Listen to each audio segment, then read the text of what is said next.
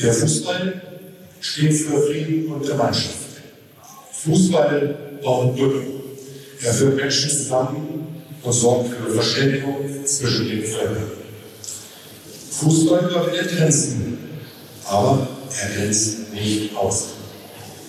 Wer Gewalt ausübt, wer Menschen und Menschenrechte verletzt, verlässt diese Gemeinschaft. Er teilt nicht die Werte des Sports, unsere Werte. Aus der Geschichte haben wir gelernt, dass Krieg Leid bedeutet, Hass und Elend. Und dass es keinen Krieg geben darf. Eintracht Braunschweig, der DSB Vereine verurteilen den kriegerischen Angriff auf die Ukraine. Wir stehen unsere Heimatkräfte fest an der Seite der Menschen Ort.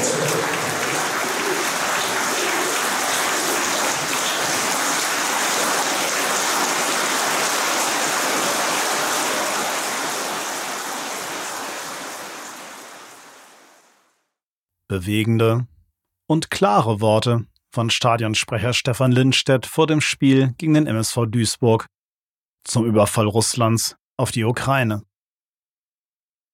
Dieser durch nichts zu rechtfertigende Angriffskrieg stellt eine Zeitenwende in Europa dar. Er lag wie ein Schatten über dem gesamten Spiel und überschattete auch den bewegenden Abschied von Chance Dulz. Und damit willkommen zur 99. Folge der Gegengerade. Heute gibt es eine kurze Analyse zum Spiel gegen den MSV Duisburg sowie eine Vorschau auf das kommende Spiel gegen Waldhof Mannheim.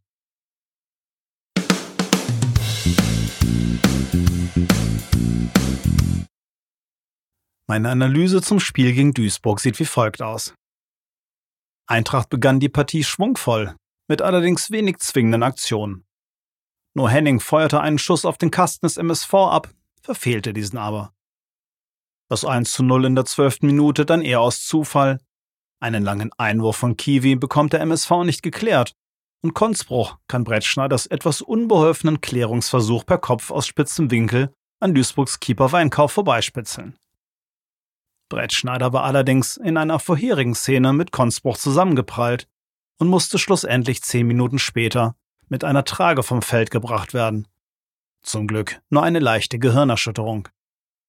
An dieser Stelle die besten Wünsche an Brettschneider, dass er sich mittlerweile hoffentlich wieder vollständig erholt hat. Mit der Führung im Rücken hatte Eintracht das Spielgeschehen weitgehend unter Kontrolle. Er arbeitete sich aber selber nur Halbchancen. In der 31. Minute war es dagegen Boadus, der schön von freiem Strafraum freigespielt wird und aus halbrechter Position direkt abschließen kann. Allerdings etwas zu zentral, sodass Yasi den Ball parieren kann. Das war knapp. Einer, der ansonsten immer wieder unermüdlich Lücken zu reißen versuchte, war Multhaub. Endlich mal jemand, der ab und zu sein Herz in die Hand nimmt und sich an dynamischen Dribblings versucht. Auch wenn ihm dies nicht immer gelang, setzte er endlich ein bislang viel zu selten zu sehendes Mittel bei der Eintracht um und brachte damit immer mal Schwung in die Angriffsbemühungen. In der 39. Minute wäre er dabei fast einmal durchgebrochen, konnte erst im letzten Moment gestoppt werden. Weiter so, Maurice. Nach der Pause passierte längere Zeit eher wenig. Duisburg hatte wenig Ideen, wie sie die stabile Defensive der Eintracht knacken sollten. Eintracht wiederum agierte etwas zu umständlich und auch zu ungenau. Bei der bestimmt nicht sattelfesten Duisburger Abwehr fehlte es bei guten Ansätzen oft am berühmten letzten Pass.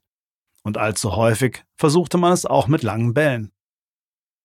Besser machte es Lauberbach in der 60. Minute, der in seiner unnachahmlichen Art mal eben seinen Gegenspieler stehen lässt, halb links allein aufs Tor zuläuft und einen Tick zu lange mit dem Abschluss zögert sodass ihn ein Gegenspieler noch mit einer allerdings perfekt getimten Grätsche am Torschuss hindern kann.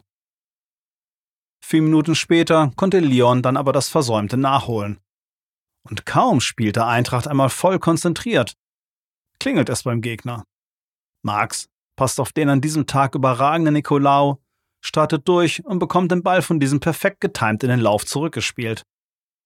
Marx passt scharf an den Fünfer, wo Lauberbach goldrichtig steht und nur noch den Fuß hinhalten muss. Das 2 zu 0 für die Eintracht. Ein richtig schön herausgespieltes Tor. Ein bisschen stellte Eintracht dann das Fußballspielen ein und wäre dafür fast bestraft worden. Der Sekunden zuvor eingewechselte Ademi kann in der 72. Minute den Ball in Rücklage aufs Tor bringen, trifft aber nur den Pfosten. Der Abpraller landet bei Fälscher, der völlig freie Schussbahn hat, aber zum Glück den Ball auf die Nordkurve schießt. Das hätte eigentlich der Anschlusstreffer sein müssen. Das hatte einen gewissen Hallo-Wach-Effekt bei der Eintracht. Und der eingewechselte Girt hatte zwei Chancen auf erneute Joker-Tore, scheiterte aber mit einem Kopfball knapp an Weinkauf und schoss ein anderes Mal vorbei. Duisburg kommt dann doch noch zum Anschlusstreffer durch Fleckenstein, der einen durch den Strafraum meandernden Ball schlussendlich im Tor versenken kann.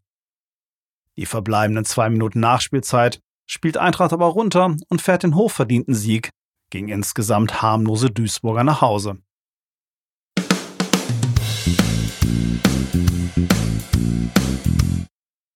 Was mich nachdenklich stimmt.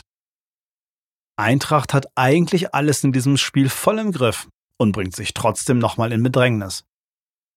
Diese kleinen Unkonzentriertheiten in bestimmten Momenten kosten uns in der Offensive immer mal gute Gelegenheiten und bringen uns defensiv immer mal unnötigen Schwierigkeiten. Es war ein verdienter Sieg, aber als echtes Spitzenteam präsentierte man sich eigentlich nur in Sachen Effizienz. Was mich hoffnungsfroh stimmt. Alles in allem geht es seit dem Spiel in Berlin wieder in die richtige Richtung. Spieler wie Henning und Multhaup haben ihre Tiefs überwunden und Lauberbach wird das Tor sicher sehr gut getan haben.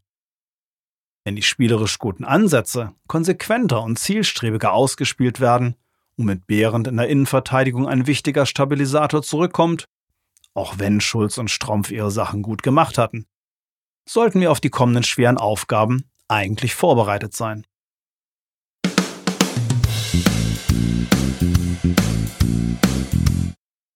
Über das bevorstehende Spiel gegen Waldhof Mannheim habe ich mich mit Yannick Barwick unterhalten, dem Pressesprecher des Waldhofs.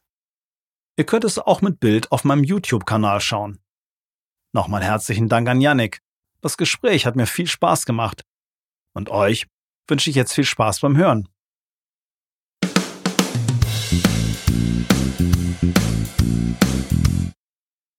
Heute bei mir zu Gast im Vorfeld der Partie SVW Waldhof Mannheim gegen Eintracht Braunschweig ist Yannick Barwick, der Pressesprecher vom Waldhof. Grüß dich, Yannick. Ganz herzlichen Dank, dass du dabei bist.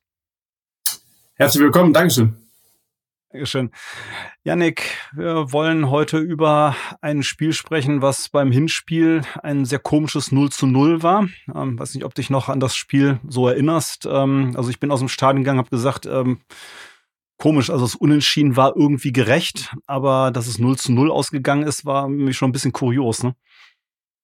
Ja, es war ein, äh, ein intensives Spiel auch auf dem Feld vom Gefühl her. Also es gab, äh, war sehr zweikampfbasiert gewesen. Die erste Halbzeit äh, ganz klar äh, auf eurer Seite von Braunschweig. Äh, viele Torchancen rausgespielt. Allerdings auch nicht diese ganz klaren Torchancen mhm. gehabt. So vor allem diesen Halbräumen viel gewesen. Mhm. Und äh, dann in der zweiten Halbzeit, vor allem dann so die letzten 20 Minuten, wurden wir dann ein bisschen stärker und äh, hatten dann sogar ein paar äh, sehr große Chancen. Äh, also die größte im Spiel hattet ihr, das muss man klar sagen. Genau, genau. Äh, Donkor äh, hatte dann eine riesen Einschussgelegenheit. Ähm, aber ja, es war wahrscheinlich ein gerechtes Unentschieden. 0 zu 0 war allerdings auch äh, war falsch. Es hätte auch 2-2 ausgehen können, 1-1. Ich glaube, da wären wir eher gewesen. Im Endeffekt aber leistungsgerecht. Ja, denke auch. Ähm, Yannick, wie sieht im Moment die Corona-Situation bei euch aus? Das ist ja auch immer so die große Unbekannte vor jedem Spieltag, wenn nicht gerade Sturm ist. Ja, also äh, bei uns sieht da sehr positiv aus. Also negativ in dem Sinne, aber das ist positiv für uns. Ähm, man muss aber wirklich auch Tag äh, für Tag mittlerweile schauen. Man äh, weiß nie genau, was passiert. Man kann sich so schnell anstecken. Äh, man kann noch so vorsichtig sein. Äh, dementsprechend stand jetzt ist die Corona-Situation bei uns sehr, sehr gut. Ähm, aber es kann sich, wie gesagt, ruckzuck ändern äh, in der derzeitigen Phase. Wir versuchen natürlich die Kontakte so klein wie möglich zu halten. Wir machen jetzt keine Außerhaustermine gerade mit Spielern. Und äh, dann hoffen wir, dass wir die Saison, so weit es geht, natürlich normal Ende spielen zu können. Vor allem Nachholspiele. Jetzt bei euch mit dem Sturm, äh, mit dem Sturm in Osnabrück war natürlich da ein bisschen äh, ungünstig. Äh, ich sage vor allem solche Nachholspiele unter der Woche, äh, die sind für keinen der Beteiligten positiv. Für Fans ist es blöd, Spiele unter der Woche. Ähm, für die Mannschaften, das sind ja auch den Rhythmus ein bisschen raus. Du willst zwar lieber spielen, als zu trainieren, aber äh, das summiert sich natürlich schon sehr, sehr stark. Dementsprechend, wir versuchen da vorsichtig zu sein und im Moment haben wir Glück. Ja. Janik, ihr seid im Moment ähm, auf dem fünften Tabellenplatz mit 46 Punkten. Ähm, es fällt nichts großartig irgendwie auf, wenn man sich mal rein so die Zahlen anschaut. Ähm, ihr seid so von geschossenen Toren ganz gut unterwegs. Ihr bekommt auch nicht besonders viel. Ihr habt gleich viel Punkte auswärts wie zu Hause gesammelt ähm, irgendwas, was sich hinter den Zahlen verbirgt, bevor man uns ein bisschen so den Saisonverlauf anguckt, ähm, was sich dahinter verbergen könnte, was vielleicht noch ganz bemerkenswert ist? Ja, die Statistiken, wie du gerade gesagt hast, hätte ich auch so ein bisschen auf dem Schirm gehabt. Äh, wir sind jetzt nirgendwo, wir sind nicht die offensivste Mannschaft, wir sind nicht die Mannschaft, äh, die hinten äh, keine Torschancen zulässt. Wir sind da relativ gemischt was sich dahinter versteckt, ja, ich glaube, dass wenn du eine ausgeglichene Mannschaft hast, ich würde nicht sagen, dass wir äh, besonders einen Fokus haben auf eine gute Offensive oder eine gute Defensive, sondern wir versuchen alles im Endeffekt zusammenzukriegen und ist auch besser. Letzte Saison hatten wir eine der besten Offensiven, allerdings dann eine relativ holprige Defensive über weite Teile mhm. und äh, dementsprechend liegt auch der Fokus von Patrick Löckner als Trainer eben darauf, das sehr ausgewogen zu haben. Dementsprechend, äh, wir wären natürlich am liebsten das Team mit den meisten Toren und mit den wenigsten Gegentoren. Äh, das möchte aber jeder sein. Dementsprechend, so wie wir jetzt gerade sind, äh, so als ausgeglichene Mannschaft, können wir auch ganz gut leben. Mhm. Die Saison fing so ein bisschen, ich sag mal, schleppend an für euch. Ähm, Auftakt mit einer Heimniederlage gegen Magdeburg, wie sich jetzt mittlerweile herausgestellt hat, ähm, nicht gerade die große Laufkundschaft in der Liga Magdeburg, kann also passieren. Ähm, dann unentschieden bei äh, der Zweitvertretung von BVB, äh, auch mal so ein bisschen Wundertüte, gegen wen man das spielt. Mhm. Ähm, dann kam allerdings, ich, das ist dann wahrscheinlich so dein persönlicher Saisonauftakt gewesen, das Pokalspiel gegen Frankfurt. Erzähl mal ein bisschen. Ja, also äh, um direkt auf das Pokalspiel zu kommen, das war natürlich äh, eine Geschichte, die wird man so schnell nicht äh, vergessen. Das war auch mein erstes Pokalspiel als Pressesprecher vom Waldhof und dann gleich so ein Spektakel äh, gegen Eintracht Frankfurt als klarer Underdog. Wir hatten damals so Spieler wie Marco Höger, der äh, ich sag mal, so viel Liga natürlich ein sehr, sehr guter Spieler ist. Die hatten wir noch gar nicht im Team gehabt. Dann hatten wir noch Verletzungsprobleme. Unser Linksverteidiger Rossipal, der neu gekommen ist, musste im defensiven Mittelfeld spielen. Also eigentlich alle Vorzeichen haben gegen uns gesprochen. Mhm. Und äh, das Stadion auch nur mit 12.000 Zuschauern konnte besetzt werden. Das war natürlich schnell ausverkauft gewesen. Äh, aber es hat nicht viel für uns gesprochen. Und trotzdem äh, hat sich da sowas entwickelt gehabt nach einer ausgeglichenen ersten Halbzeit eine Standardsituation so ein bisschen als Dosenöffner. Auf einmal liegst du vorne, äh, Massenchef 2-0, dann Hinteregger direkt vom Platz geflogen mit einer gelb-roten Karte und auf einmal steht das Stadion hinter dir. Und äh, ja, dann war das tatsächlich auch ein verdienter Sieg, äh, den wir da eingefangen haben. Und das war natürlich äh, auch für den Lauf der Saison so ein bisschen diese Initialzündung, äh, wo man dann viel mitnehmen konnte aus so einer Partie. Hm. Ich wollte gerade sagen, ähm, den Schwung habt ihr schon einigermaßen mitgenommen. Ähm, dann ähm, gut erstmal nur ein Punkt, nur in Anführungszeichen Punkt geholt gegen die Würzburger Kickers. Ähm, dann engst Auswärtssieg bei Viktoria Köln gelandet. Dann mal eben Meppen 5-0 vom Platz gefegt. Das klingt relativ beeindruckend, weil Meppen eigentlich gerade zu dem Zeitpunkt gar nicht so schlecht unterwegs war. Ja, die, äh, man muss auch sagen, das Ergebnis hat vielleicht ein bisschen über den Spielverlauf äh, hinweggetäuscht. In der ersten Halbzeit haben wir zwei Standardtore geschossen. Äh, bis dahin war Meppen eigentlich ganz gut in der Partie auch drinne gewesen. Mhm. Aber wenn du mit dem 2 zu 0 äh, in die Halbzeit gehst, dann ist Meppen äh, auch mit viel Tempo aus der Halbzeit rausgekommen, aber direkt in der 50. ist 3-0 und dann war das äh, Spiel gelaufen und dann äh, ja, dann hast du auch die Selbstbewusstsein, dann war es ein Flutlichtspiel mit den Zuschauern im Rücken. Äh, das macht bei uns halt schon sehr, sehr viel aus und dementsprechend ähm, ja, war, war schon auch eins der Spiele, äh, an denen wir uns, an die wir uns gern zurückerinnern, weil da hat schon vieles auch gestimmt. Mhm. Ihr hattet dann genau wie wir das Pech, am Anfang der Saison Victoria Berlin abzubekommen, als die noch so im Euphorie-Modus waren und äh, ja teilweise oder zwischendurch mal sogar auf Platz 1 war in der Tabelle. Mhm. Ähm, habt euch dann aber an äh, Türkische gütlich getan mit einem 3-0-Sieg, also gegen Victoria Berlin verloren. Und dann kam es zum ersten großen Derby der Saison für euch. Ähm, das war, wie soll ich das sagen, sehr farbenfroh. Trotz des 0 Ja, es war es war ein spektakuläres Spiel. Äh, es war jetzt nicht für äh, Fußballromantiker. Äh, Es war auf jeden Fall von beiden Seiten, das haben im Nachhinein ja auch äh, sowohl die Freunde aus Kaiserslautern als auch wir haben das eingesehen. Das war ein bisschen äh, zu viel von beiden Seiten von außen. Allerdings auch ab der ersten Minute auf dem Spielfeld äh, hat Kaiserslautern eine Härte vorgegeben, äh, die zu too much war im Endeffekt, aber wir wollten uns auch nicht rumschubsen lassen. Dementsprechend sind wir auf diese Härte drauf eingegangen mhm. und äh, ja, dann war es ein Chaos-Spiel dann mit 11 gegen 9 hätten wir natürlich irgendwann den Treffer machen müssen. Wir müssen darüber nicht diskutieren. Das war äh, natürlich nicht so gut gemacht von uns. Ähm, allerdings auch nicht so einfach, wenn man dann da gegen zwei Viererketten spielt, äh, die um den 16er rumstehen, dann ist es auch nicht so einfach, das Tor zu erzielen, wie es vielleicht im ersten Moment ist. Hatten auch unsere Torchancen, die haben wir leider nicht genutzt und ähm, ja, nicht ideal. Äh, war auf jeden Fall ein Spiel, womit wir Lautern die auch ein bisschen geweckt haben in der Saison. Ja, das stimmt. Die sind mittlerweile ähm, zu unser aller Leidwesen sehr gut unterwegs. das stimmt. Ähm, witzig, wenn man sich jetzt so die, die Abläufe anguckt. Im Oktober habt ihr gleich äh, sechs, nee, fünf Heimspiele hintereinander gehabt, also inklusive Pokal. Ähm, auch irgendwie eine kuriose Situation, ne? Also mit, mit dem Testspiel noch hint, ähm, zwischendrin, mhm. aber ähm, gegen Ferl gewonnen, gegen Zwickau unentschieden, dann äh, gegen Union Berlin leider verloren. Ähm, eine zweite Pokalsensation war da irgendwie nicht drin, Union zu stark unterwegs. Ja, wir waren sogar relativ nah dran, äh, Union rauszukegeln. Wir haben es in die Verlängerung geschafft. Wir sind ganz früh in Führung gegangen. Union hat in der ersten Halbzeit einen Ausgleich gemacht und dann so in den ersten 20 Minuten von der zweiten Halbzeit waren wir wirklich die dominante Mannschaft und hatten richtig gute Chancen auf das 2-1. Ähm, dann ist auch ein bisschen die Luft ausgegangen. Wir hatten vorne dran, hatten wir eine Corona-Unterbrechung gehabt, wo wir selbst einige positive Fälle hatten. Und wir hatten dann 12, 13 Spieler, die richtig fit waren ohne Corona und die mussten im Endeffekt diese englische Woche äh, immer durchspielen und da hat man schon gemerkt, dass die Kräfte ein bisschen gefehlt haben. Trotzdem, das Unionsspiel war auch ein Highlight gewesen diese Saison. Also mhm. äh, da haben wir eine gute Leistung gezeigt. Ähm, nach 90 Minuten ein 1-1 gegen einen Europa- oder Conference League-Teilnehmer. Äh, damit konnten wir schon leben. Und äh, das Highlight war dann trotzdem noch am Ende der Woche haben wir gegen Saarbrücken das äh, kleinere Derby gewonnen. Dementsprechend äh, die Heimserie hat es dann auch gut getan, dass wir viele Spiele am Stück dort hatten, weil wenn man während der Corona-Phase dann viel auswärts fahren muss, ist es noch mal schwieriger. Mhm. So hatte man auch quasi jeden Tag, den man nutzen konnte, als wenn man jetzt auswärts irgendwo hinreisen muss. Ja. Ähm, wenn man sich das so anschaut, ähm, die, die einzelnen Ergebnisse, also jetzt was, was so bis Jahresende kommt, ähm, da sind äh, typisch für die dritte Liga immer so, so ein kleiner Ausreißer ist immer drin, ne? so bei Freiburg 2 irgendwie mhm. verloren. Aber ja eigentlich auch in, in nicht ganz unwichtigen Spielen, wie meinetwegen gegen die 60er auch, auch ähm, gewonnen, in Osnabrück zum, oder gegen Osnabrück zumindest einen Punkt geholt.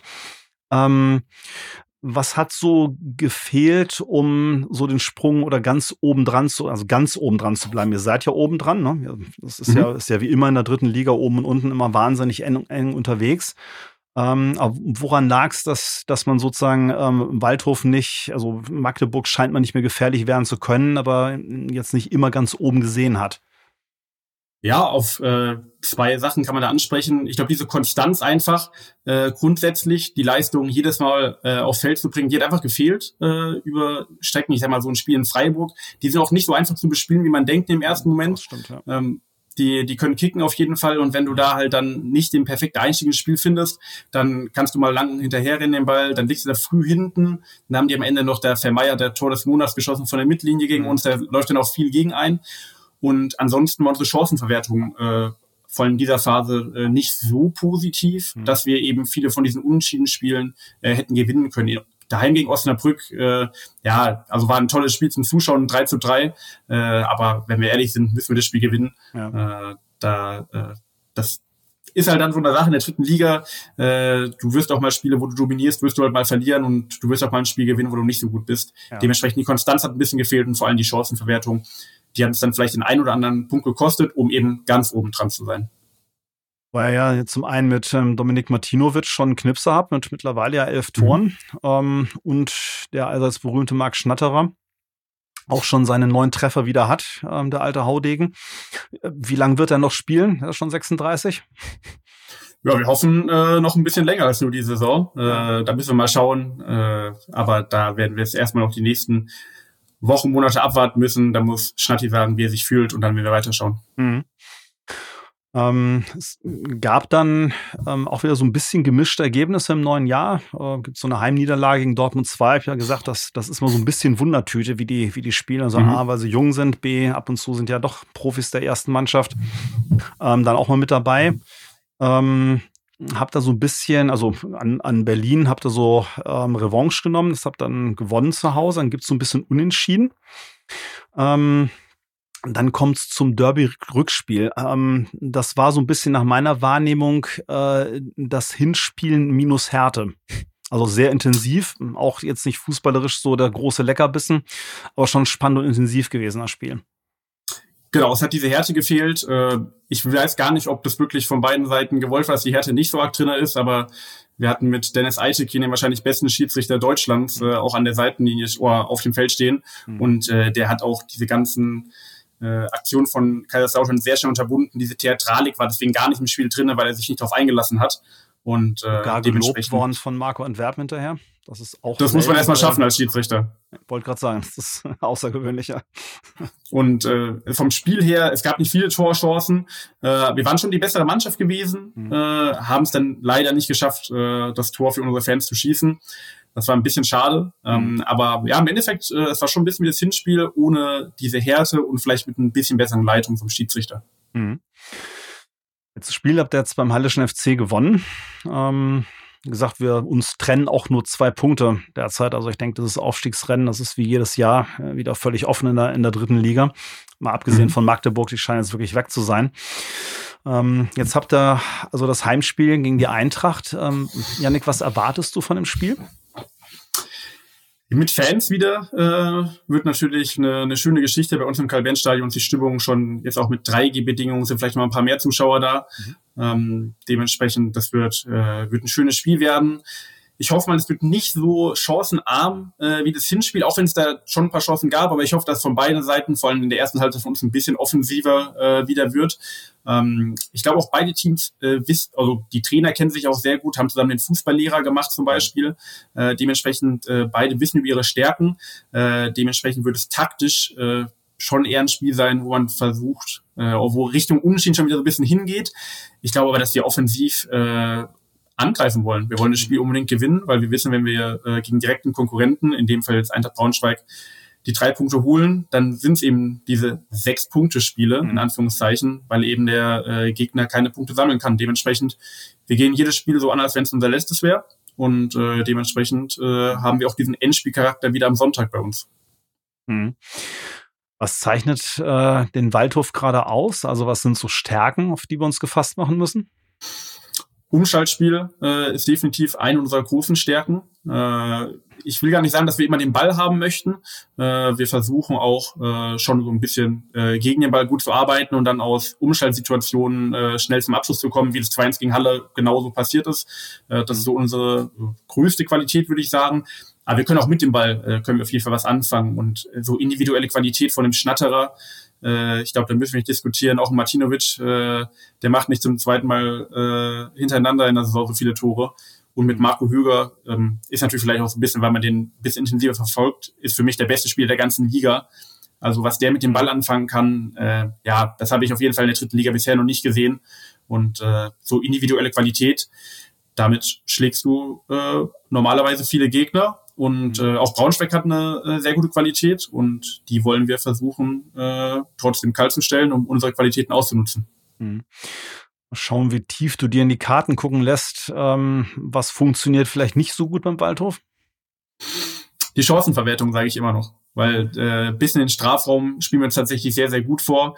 Ich erinnere mich gerne an das türkische Spiel zurück. Also nicht gerne, aber wir haben 0-0 gespielt und äh, ein Spiel, das werde ich auch nie vergessen. Wir hatten wirklich allein der ersten Halbzeit 500-prozentige mhm. und äh, der Torhüter hat alle rausgefischt und auch in der zweiten Halbzeit hatten wir richtig, richtig gute Dinger gehabt. Aber der Ball wollte einfach nicht reinfallen und äh, ja, das ist so ein bisschen das, wo man sagen kann, äh, da hapert es noch ein bisschen. Aber ich sage mal bei Chancenverwertung, das hat immer ein bisschen was mit Glück auch zu tun und irgendwann äh, löst sich auch das Ganze wieder und äh, dann wird es mal wieder ein Spiel geben, wo man viele Tore sehen wird, wo die Chancen dann halt mal effizient reingehen mhm. und vielleicht ist es ja am Sonntag der Fall. Warten wir uns mal ab. ähm, da ist schon gesagt, 3G-Bedingungen im Stadion, sonst noch irgendwas, ähm, was wichtig ist für unsere, auch gerade für unsere Fans ähm, zu wissen für die Anreise? Ja, ich glaube, äh, die Fans von Alter Braunschweig und die Fans von Waldhof Mannheim äh, verbindet ja sehr vieles. Dementsprechend äh, wird das ein Fußballfest werden. Mhm. Äh, vor dem Spiel, nach dem Spiel, auf dem, äh, während dem Spiel wird es natürlich äh, intensiv werden, wie immer. Ansonsten äh, für die, die nach Mannheim kommen, äh, gerne rechtzeitig da sein, weil unser Stadion ist ja so ein bisschen in der Stadt auch wirklich drinne. Dementsprechend kann da ein bisschen mehr Verkehr sein. Und ja, im Stadion ist Maskenpflicht immer noch entweder eine medizinische Maske und FP2-Maske, aber 3G-Bedingungen. Also äh, ich glaube, jeder, der kommen möchte, hat auch auf jeden Fall eine Möglichkeit zu kommen. Mhm. Wie viele Zuschauer erwartest du? Verkauft haben wir ein bisschen mehr 7000 Stand jetzt. Allerdings im Vorverkauf gehen wir uns die Karten nie so super äh, gut weg. Mhm. Also fünfstellig wird es auf jeden Fall werden. Ähm, ja, ich denke mal irgendwas zwischen 10 und 13.000 werden es sein. Ähm, Sonntagsspiele sind immer ein bisschen schwierig. Jetzt fängt auch wieder der Amateurfußball fängt jetzt wieder an, in ihre äh, Rückrunde zu gehen. Und dementsprechend Leute, die ins Fußballstadion gehen, die mögen Fußball, weil sie es auch selbst spielen häufig. Mhm. Und wenn die ja selbst Spiele haben, dann kommen ein paar weniger. Ähm, dementsprechend, ich rechne mal, ja, wenn ich einen Tipp geb, abgeben würde, würde ich sagen 11,5. Wenn es 100 mehr sind, 100 weniger, sei mir mhm. verziehen. Das ist schon ganz ordentlich, weil in Braunschweig ist noch ziemlich Zurückhaltung angesagt. Das ist bei euch aber nicht der Fall. Also seit wieder ähm, man wieder ins Stadion darf, kommen die Fans auch. Ja, wir hatten äh, das Spiel in Victoria Berlin tatsächlich. Da war es aber sehr, sehr kurzfristig, wie viele Leute wir reinlassen können. Äh, da hatten wir ein bisschen über 6.000 gehabt. Dann ist gegen Kaiserslautern. Es war halt auch das Derby gewesen, aber da waren wir mit 19.000 direkt äh, am Maximum gewesen, was wir unter Corona-Bedingungen gerade reinlassen können, trotz 2G. Mhm. Und äh, ja, ich glaube, in Mannheim versteht man schon, dass äh, mit der Mannschaft dieses Jahr was zu erreichen ist. Und vor allem jetzt so in dieser Endspurtphase, äh, da möchten viele Leute natürlich auch dabei sein. Und äh, ja, dementsprechend haben wir bisher auf jeden Fall gute Resonanz gehabt. Es ist natürlich trotzdem nicht so wie vor Corona, muss man schon sagen. Leute sind vorsichtiger im Moment, haben vielleicht auch im Moment andere Interessen, wer weiß. Und äh, grundsätzlich sind wir mit der Resonanz der Fans allerdings sehr zufrieden. Mhm, schön. Bleibt nur noch als letzte Frage, was ist denn dein Tipp, Janne? Also, ich muss natürlich für den Waldhof tippen. Ich weiß allerdings auch, dass es eine, ein sehr schwieriges Spiel wird. Äh, einige ehemalige Waldhöfe, zwei, sind ja auch bei euch aktiv. Äh, mit, äh, mit Schulz, eine Innenverteidigung, mit Mitch, äh, sehr, sehr guter Innenverteidiger für die dritte Liga. Ähm, dann auch Jan-Hendrik Marx habe ich letztes Jahr auch kennengelernt, äh, ist für mich auch einer der besten äh, Rechtsverteidiger der dritten Liga. Hat mich auch nicht gewundert, dass er eigentlich in die zweite Liga gegangen ist. Wegen Verletzungen hat er sich nicht ganz mhm. durchsetzen können. Ist allerdings ein super Spieler. Ähm, dementsprechend, wir wissen, äh, was auf uns zukommt. Äh, es wird kein einfaches Spiel werden. Ähm, ich gehe aber natürlich klassischerweise mit beim 2 zu 1 äh, und hoffe, dass wir die nächsten drei Punkte einsammeln können. Mein Tipp sieht ein bisschen anders aus, aber wie ich zu sagen pflege, ich werde mir komischerweise mit meinen Gästen immer nicht einig. ähm, aber ich tippe tatsächlich eher auf ein Unentschieden. Also ich glaube an so ein 1-1. Also bei der Qualität, die ihr da vorne habt, Martinovic, mhm. Schnatterer, fürchte, so einer von beiden wird schon was machen, aber ich glaube, einen Punkt, den nehmen wir mit. Ein Sieg wäre natürlich toll äh, bei dem Aufstiegsrennen, was es da gerade gibt, aber ähm, Althof gut drauf, starke Mannschaft, also mit einem Punkt wäre ich schon mal ganz zufrieden auswärts. Ich glaube auch, dass ihr mit einem Punkt auswärts bei einem Mitkonkurrenten eher leben könnt, als äh, wir vor heimischem Publikum. Ähm, das muss man schon sagen. Marco Hüger hat mal gesagt gehabt, wenn du aufsteigen möchtest, musst du daheim immer gewinnen und auswärts versuchen, einen Punkt mitzunehmen. Mhm. Und im Endeffekt stimmt das ja auch einigermaßen. Mit einem Punkteschnitt von zwei wirst du vermutlich aufsteigen. Mhm. Und äh, dementsprechend, äh, ich kann mir auch vorstellen, dass die Spielweise von Braunschweig so ein bisschen ausgelegt sein wird, dass man auch gerne, äh, wenn es geht, einen Punkt mitnehmen kann. Man wird sich nicht hinten reinstellen, aber wenn es in der 70. Minute 1-1 steht, würde man es, glaube ich, nicht großartig da die Türen hinten aufmachen, um alles ich, nach vorne zu werfen. Wenn nicht ins Letzte gehen, ja klar, vor allem tabellarisch mit dem Punkt würden wir euch auf Distanz halten. Also Korrekt, würde ja. uns der mehr nutzen als euch, da gebe ich da völlig recht, ja. Mhm. Janik, ich danke dir ganz herzlich, dass du dir die Zeit für mich genommen hast. Das war ein interessantes Gespräch, mal ein bisschen Einblicke in den Waldhof bekommen, wie es gerade bei euch läuft. Und ich pflege immer zu sagen, ähm, wenn wir uns nach dem Spiel sozusagen in die Augen gucken können und das Ergebnis passt zum Spielverlauf, ist es immer am besten. Auch wenn wir beide natürlich auch gerne einen dreckigen Sieg für unser Team jeweils mitnehmen. ganz sicher, ganz sicher. Möge der Bessere gewinnen und äh, wir können es nicht beeinflussen. Die Mannschaften sollen es unter sich ausmachen. Genau, wir hoffen auf jeden Fall auf ein schönes Spiel und wie du sagtest, auch dank der Fanfreundschaft wird es auf jeden Fall von den Umständen her und der Stimmung her ein Fußballfest werden.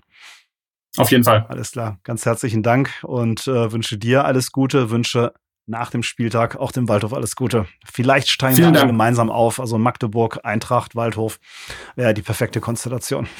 Unterschreibe ich, unterschreibe ich. Alles klar. Danke dir. Ciao, Janik. Ciao, ciao.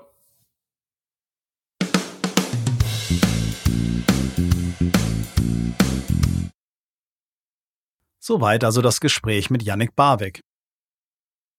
Ich habe lange überlegt, wie ich angesichts des immer noch vorherrschenden Schocks über den Überfall Russlands auf die Ukraine, der bereits den Beginn dieser Folge prägte, das Ende gestalte und habe mich entschlossen, die Abschiedsworte von Stefan Lindstedt für Chance Dulz hierfür zu verwenden. Denn bei allem Entsetzen, aller Fassungslosigkeit und auch Angst möchte ich das Gedenken an eine unserer Legenden von 1967 nicht unter den Tisch fallen lassen. Wir hören uns. Die gesamte Eintracht-Familie trauert um Chance Dulz. Hans-Georg Dulz, der von 1963 bis 1968 das Löwentrikot trug und mit dem Blau-Gelben 1967 deutscher Meister wurde, ist am 16. Februar nach schwerer Krankheit im Alter von 85 Jahren verstorben. Chance, Verein genannt wurde, stand in insgesamt 129 Partien für die Eintracht auf dem Platz. Vor seinen fünf Jahren in der Hamburger Straße war er der gebürtige Nordburger für den Borussia wie für den SSV Heulingen und den HSV aktiv gewesen. 1968 wechselte er zum FSV Aarau, anschließend arbeitete er auch als Spielertrainer in Sudan. Seit langer Zeit lebte er wieder in Braunschweig.